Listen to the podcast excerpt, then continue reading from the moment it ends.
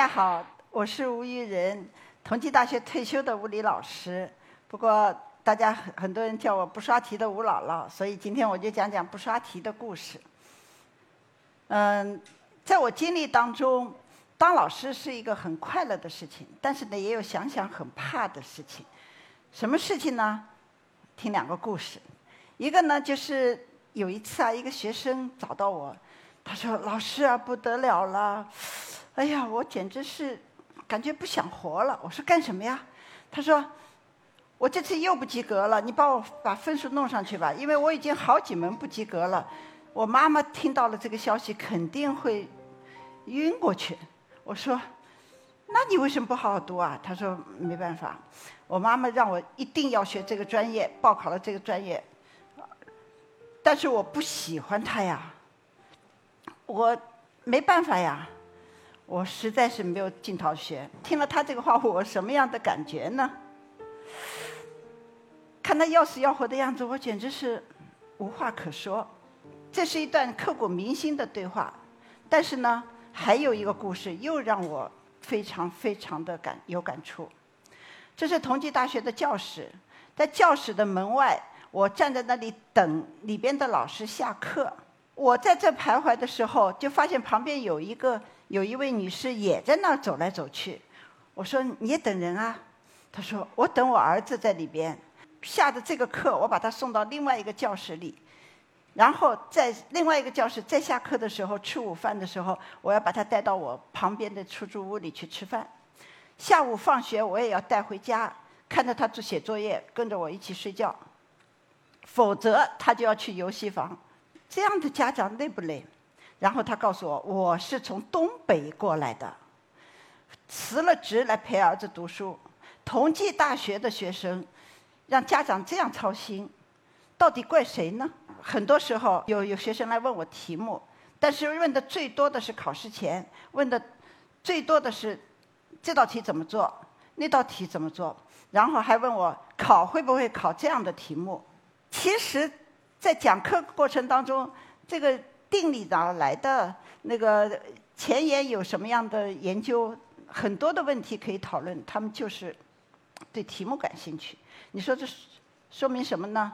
其实到后来，我就真的是好怕，我怕我变成一个冰冷的机器，只会教学生做作业，然后学生们呢也会变变成一个只会刷题目的这个这样的一个人。那将来我们国家怎么办？所以我非常非常的紧张。最后，我决定要拯救灵魂。首先，拯救自己的灵魂。我要为学生创造一些条件，让他们喜欢学物理，而且能够学会研究。我想了半天，我为什么那么喜欢学物理呢？为什么觉得这个也好奇，那个好奇呢？其实，我觉得我小时候，我父亲对我的影响是有关系的。我父母非常忙，他们陪伴我的时间很少。但是，我现在回想起来，那个质量是很高的。为什么呢？他们老是鼓励我们去探索，去生活上的事情去问，哎，这个怎么样？那个怎么样？我记得有一件事情，不是照片里的啊，这个，嗯，我跟大家说说，大家可能会觉得，哎，没想到过这个问题。因为我父亲人大嘛，那时候我小嘛，我牵着他的手走路的时候，他就我们走得快，肯定是你想想看，是不是我这个手往后？这个脚就往前，对不对？然后他在那边走的时候，跟我正好是相反的嘛，左右脚。但是他会这样来一下，这么来一下的结果就是，我的手被他的手牵着往前的时候，我就是顺拐。然后我肯定不肯了，我也来一下，然后他也来一下，我也来一下。那马马路上走路的时候，经常会有人笑我们，我们两个人就是这么跳着走。后来他就。我父亲就问我说：“你为什么不肯顺拐？顺拐为什么不行？里边有没有物理道理？”那时候我还很小，所以你想想看，在这样的环境下长大，我是不是肯定会对什么都好奇，对什么都要想一想的？那我就想，孩子们是不是可以也有这样一个环境呢？嗯，我曾经跟同学说：“你们有什么问题要提出来，要好奇，要质疑，要向老师问问题。”如果不敢跟问老师问题，那你就亏了，因为国家给老师工资，或者你爸爸妈妈交学费，那么老师就有义务，就有一定的时间必须要回答孩子们的问题。如果你们都不不去问老师质疑、不讨论的话，那你就浪费了这个这个资源了。所以我就我们就觉得，应该是不要让青少年沉迷在这个被动的刷题上。刷这个字我真讨厌，对吧？你可以刷衣服、刷鞋，但是不能刷题。不刷题不是不做题，而是要研究题目、研究你学的内容。那么我和老师们就用了各种方法去嗯进行研究，其中有一个我觉得也挺得意的，就是建了物理探索实验室。同济大学对我非常支持啊，这个有很多的大房间，有力学的、电磁学的、光学的等等等等，很多包括近代的振动波动等等。里边真的是很好玩，很好玩。那么，比如啊，我举个例子，光纤陀螺，天上用的。那我把我跟那个航天部门的研究光纤陀螺的研究呃接触了以后，把他们的东西做成一个演示的。那么他们只要转一转转盘，哎，那个数字就出来了，转了多少度等等。孩子们到了里边，流连忘返。骑自行车可以骑出接近多少多少光速。把它模拟对比一下，呃，按比例升高一下，然后那个前面的视觉形象，屏幕前的视觉形象就变了，呃，在光这个相对论的视觉效应就就出现了，所以这么多好玩的东西，上海市科委教委看到了以后，他说，哎。你对青少年开放吧，所以建立了上海市青少年科技人才培养基地同济大学物理实践工作站，这是上海第一家工作站。嗯，现在上海有二十几家这样的工作站。那么，我们的经验也是给了其他的那个开工作站的那个老师，我觉得非常骄傲。呃，我们的工作站做了很多很多的活动，那其中呢就有趣味物理竞赛。那么大家看到的这个。场景呢，就是一个物理竞赛的场景。那个我出了这么一道题啊，我说，嗯，大家搭一个装置，把乒乓球看谁打得最远。但是这装置的启动呢，顶多只能吹一口气，而这装置里面不许用电的装置，不能吹一口气开一个开关，不行的。吹一口气用机械传动的方式，你怎么打出去？那这个这个是当时的场景啊，非常好玩。那但是呢，办这种活动。的初期呢，就是来的人很少啊。有一次我们办物理兴趣班，只来三位同学，我们弄了六个辅导员来在在那边辅导，结果来了三位同学，所以呢我就挺着急的。但是我们慢慢慢慢的名声大了啊，报纸什么的都宣传，名声大了，后来呢就来的人非常多，报名也很难报了。那么不刷题是我们提出来的口号，不刷题。是才能学好各门课，不是不刷题也能学好。因为很多人说你不刷题也能学好啊，那不刷题才能学好，因为你刷题刷出来的不是真正的知识，那个知识是浮在表面的，你背出来的，但是没有进到你心窝窝里面去，它不能将来帮你成长、帮你应用，把把变成你各种能力不行的，所以不刷题才能学好。退休以后呢，嗯，根据前面的经验就。继续的跟着呃我们的周围的一些年轻的人一起做物理教育的需要、娃娃教育的需要和社会的需要，因为这里边有我的经验啊。我刚才讲的那个物理工作站里边有一个五岁的小孩儿，他一直跟着我们，到我退休出来在外边继续搞这些工作的时候，他还跟着我们做一些创新的这个课题的研究，最后。在二零二零年的时候，他在高中的时候啊，被选为少年科学家，进入了上海国际科顶尖科学家论坛，去去去去发表他的那个演说。所以这样的学生，我觉得学习不会不好，考试不会不好，他有自信心，他有责任心了。我们二零一八年联合同济大学的十位教授、博士。共同成立一个不刷题俱乐部。成立大会以后呢，嗯，大家在聊的时候，有这么一个玩具在桌子上，然后我就一边说话呢，我就边跟大家聊，聊着聊着我就说，哎，这个是弹力势能变成动能，动能又变成弹性势能，就这么一下，然后没想到有一个朋友在我对面呢就把这个拍下来了。拍下来以后呢，过了一会儿，其实我弹出去了以后，我就看到他拿着手机。后来过了一会儿会儿，他就说了：“哎，吴老师火嘞火嘞，好多人在转点赞。”我就这么一句话，没没多说别的话。然后我就想，这还能火啊？那时候我我我自己根本就没做视频，所以，我我说这样的玩具我那边一大堆，我一个个都可以做。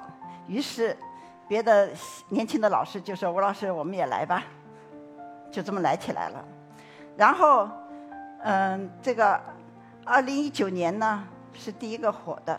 我气死了！看到这网上这个图到处在用。是你的东西了？不是的。那我为就是人家人家错的呀！你看。啊，错的是吧？你看这张图错在哪儿？也就是说，在百度上有这么一个图，呃，然后呢，我就觉得，哎呀，这个光线的那个那个斜的一个应该应该是一个呃相似三角形，但是它画的是不对的。那么我就觉得。一直放在百度上不行的吧？应该给大家告诉大家这是错的，所以呢，我就拍了这个视频。没想到这第一款就火了，好多人关注的是我手里的那个那个那个饼，然后还还在猜什么饼是煎饼还是什么鸡蛋饼。呃，这个这个时候我就心里在想，哎，本来还有点矜持啊，这个。在在大众面前那个手舞足蹈或者是什么是开玩笑什么之类的，我我还觉得也也很很紧张，不是课堂上的那种感觉了。但是这个以后我就想，只要大众喜欢，只要只要科普能够传播出去，哎，随便怎么就讲吧。于是这个是一千七百多万的那个阅读量，所以我就觉得放放开了说，那然后就继续放得更开。你看这个花棉袄和。狗狗鞋，这个是疫情期间，疫情在家嘛，也也没有人帮我拍，我就自己来。你看，这是第七期，这个疫情在家，我就帮着孩子们做一些实验，然后引导他们在家里做。而且我做了以后，很多的孩子发视频给我，还有全家老少都都来比的。你们看看这个是什么视频？我拿这个衣架是这么顶的时间长，还是这么顶的时间长，还是这样顶的时间长呢？试试看，在这个这个地方顶的时候，我要找它的重心。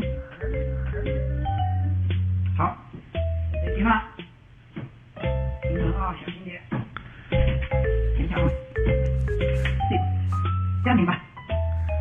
我现在看看有点难为情。都都不好顶，这样你试试看。看这张图就可以明白了，重心越高，棍子倒下来的时间越长，所以手还来得及去控制。而杂技顶杠这个节目，大家不知道看过没有？那杠又重又长，所以杂技顶杠虽然需要很好的体力、很高的技巧，但是那根高高的杠还是有一定的物理道。其实我们跟小孩玩的时候比的话，小孩会找那些短的，他认为短的重心低就稳，实际上不是的啊。所以，嗯。这些也在家里的那个实验呢，嗯，让孩子们在这个疫情期间也不浪费时间了，做一些小研究非常好。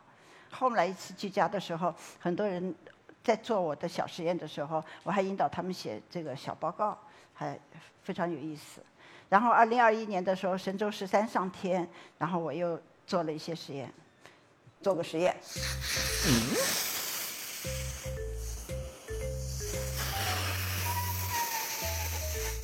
哎，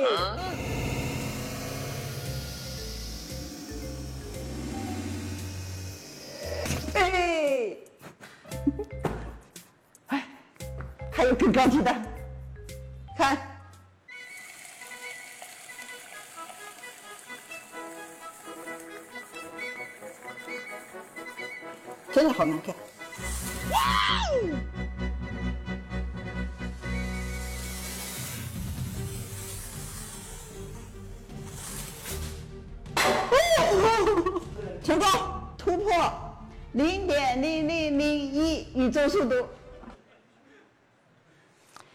呢？二零二二年，嗯，这个冬奥会，那么我我就觉得冬奥会又是一个讲物理的好机会，对不对？然后冰墩墩大家喜欢，我要用冰墩墩讲，想买又买不到，然后问一个小朋友借给我，他还舍不得，借给我，借给我吧，然后求的来了，然后就就就就做了。你们看，注意看了没有？他在腾空之前的一瞬间，他身体这么一扭，给自己增加了一个角动量，于是他在腾空的时候就可以这样转。同时呢，他这样腾空的时候，重心在中间啊，有地球的作用力，于是他就又可以这样转起来。所以，谷爱凌凭着自然规律，又凭着自己刻苦训练获得的技能，沉着冷静的心态，做出了高难动作。获得了冠军，然后我觉得我挺得意的，就是借助着冰墩墩，那么好多人在看的时候，我就讲了冰墩墩的透明外衣到底是为什么有的东西是透明的，有的东西不透明，到底是怎么回事？然后呢，就利用这个冰墩墩的外衣吸引大家，讲了光的玻璃二象性。嗯，我觉得借这个热点说我的硬科普，还是也也挺有意思的。到了今年呢，我就特别特别的想注意，因为很多人问我问题，我就回答问题。那我觉得我回答问题的时候，我希望引导孩子们自己去探索问题。所以有这么一个问题，一个农村的少年问我：为什么我在镜子中只能看见我的妈妈，而不能看见我自己，而他却能看到我，不能看到他自己？这是不是一个很有意思的问题？其实对我们很多人来说是不是问题了？但是呢，这个农村少年告诉我，他说我们那边嗯科学课基本不上，呃，我觉得挺可怜的啊。那我就说，那你自己研究研究吧。呃，我给你三个问题，你能不能研究呢？就第一个问题呢，希望他就是自己找到这个关系，就是从妈妈那边到镜子这边，再到再到他的眼睛这边，找到一个这个。两画两条线找到一个关系，后来他画出这个图，大家都知道。但这是一个视频，我就不放了啊。呃，然后呢，第二个问题呢是我说你能不能用什么样的办法，又看到自己又看到妈妈，互相之间都能看到。于是他就吴姥姥问的第二个问题是，如何让我和我的妈妈通过调整角度都能看见自己和对方？我认为要在这个镜面的范围之内，而且要垂直于镜面。第三个问题，我让他最后总结一下光的反射有什么样的规律。他也找了百度看了，然后自己用自己的话总结出来，我觉得非常好。呃，我当时就非常高兴，我说你这个可以把自己的体会研究到班上去讲给同学听。我希望那个。研究物理或者研究是科学的这个种子在孩子们的心里发芽。那么这个呢，大家先看一下，不知道大家有没有想起自己初中学的物理？面积真的无关。我天天在想，有一天在铺被子的时候，发现把被子叠在一起的时候，拉在一起比平铺起来拉得更轻松。但是在学校里的实验做的时候，发现平拉一个木块和把它竖起来拉，摩擦力显示出来是一样的，它们的质量一样。材质也没有发生改变，难道就是因为一个是软的，一个是硬的，所以结果才不一样吗？其实这个视频前面后面还有，呃，这里呢节约时间截了一段，大家你你们回想一下，是不是中学学摩擦滑动摩擦力的时候，老师说这个摩擦力这样拉的话和这样拉的话是不是一样呢？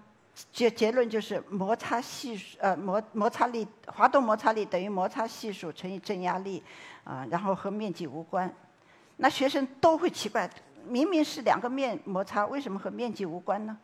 所以要好好的考虑一下，呃，你让学生死记还是让学生自己去研究？所以这是我身边的一位孩子，我就鼓励他，你去研究研究。结果他写了一个小论文，研究了一个，呃。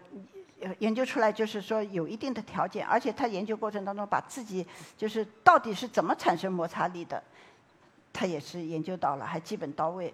那整个的论文呢还是有点问题的，那么他的研究继续啊，我鼓励他继续做。所以大家都让我学生也让我惊喜，呃，让我感动，因为只要你鼓励了，他真的会研究啊，你不要小看他们。呃，我们老说相信孩子的一切可能。那么老师们呢，也是啊，这个家长这是家长鼓励我的话，我就不说了啊。但是我我就觉得，使我觉得再累再苦也是值得的。那么另外呢，就是老师们给我的鼓励，就是他们呀，也是在这个嗯平时的工作当中会呃研究呃做一些小实验，发明一些小的道具，然后嗯在同学面前展示。我觉得老师的面貌变化是最重要的。另外呢，很多中学老师把我拉到了中学的群里边。你看这些群都是在做一些嗯，怎么更好的把学生教成一个嗯有科学思维的、有动手能力的，嗯，未来是一个成功的一个一个国家需要的一个接班人。所以都在讨论一些问题。我随便截了两个图，但是嗯，我觉得这是一个很好的现象。不刷题做研究的这个生态正在逐渐逐渐的成长起来。所以讲到这里，故事呢告一段落，但是没有讲完。这样我讲这个不刷题的故事有很多很多。嗯，我希望年轻人好好的理解不刷题做研究的一个拓展性的意义。你们不读书了，不做题目了，但是有没有刷题的感觉呢？所以不刷题做研究，希望你们。理理解它的深层次的意义，做自己的主人，找到你热爱的工作，干你的事业，努力的让自己的潜能充分的发挥起来。